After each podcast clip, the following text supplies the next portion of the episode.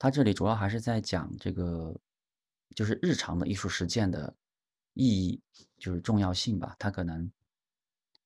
呃，嗯嗯，对，他甚至比可能那种我们所谓的，嗯，更加呃更加成功的，或者是那种表演形式的更加重要一些。比如说他这里说的那个芭蕾啊，或者是音乐会啊这样的这样的形式，这种以演出的形式呈现的艺术形式，还有这个日常日常日常的艺术实践，可能他更加强调这个日常的艺术实践的这个嗯审美体验的重要性吧。嗯。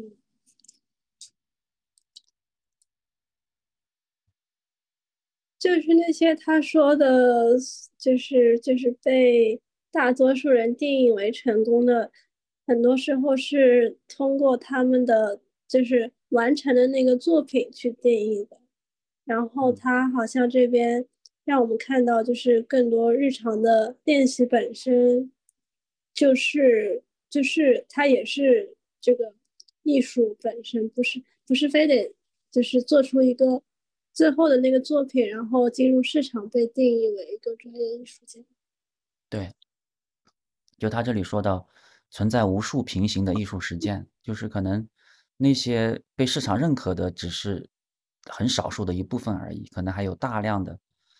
嗯，是没有被没有被看没有被注意到的，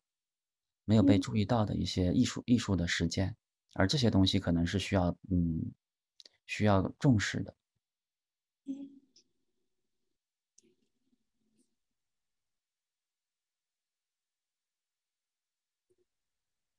然后他这里说到的一个，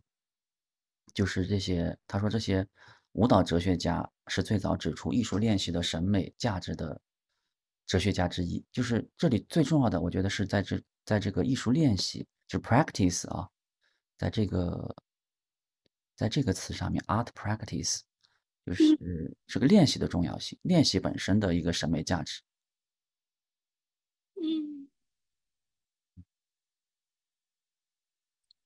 还有一个比较有意思的地方，就是他说这些，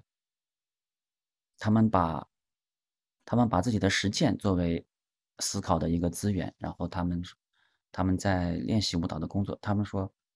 啊，就是体验到，他们体验到练习舞蹈的工作室正是思想被阐明的地方，就好像这个，我在这里说，就是好像是他们是在舞蹈当中去思考的，或者是说，在练习当中去思考的。好像就是我想到的，就好像是一种具身的东西，一种，呃，置身于置身于其中的东西，置身于其中的思考，或者用一个现在比较说的多的词，就是一种具身的，一种具身的思考，嗯。然后这个思考本身就是他们的他们的艺术，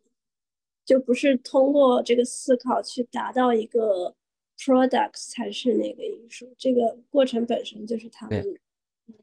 对，这个过程本身，对，就是艺术。然后我觉得这个过程本身也是一种审美，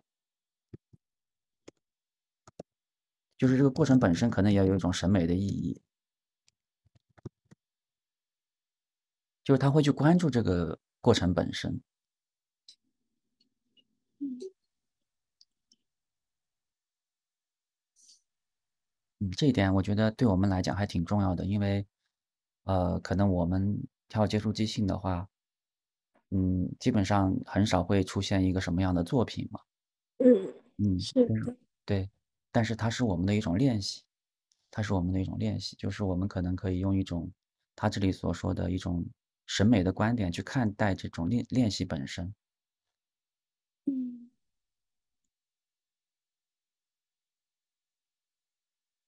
那这个练习要就是要传达给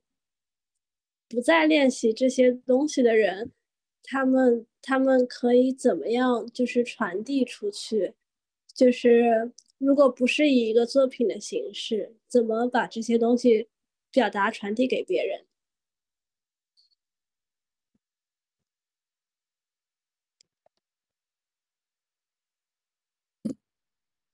我觉得它的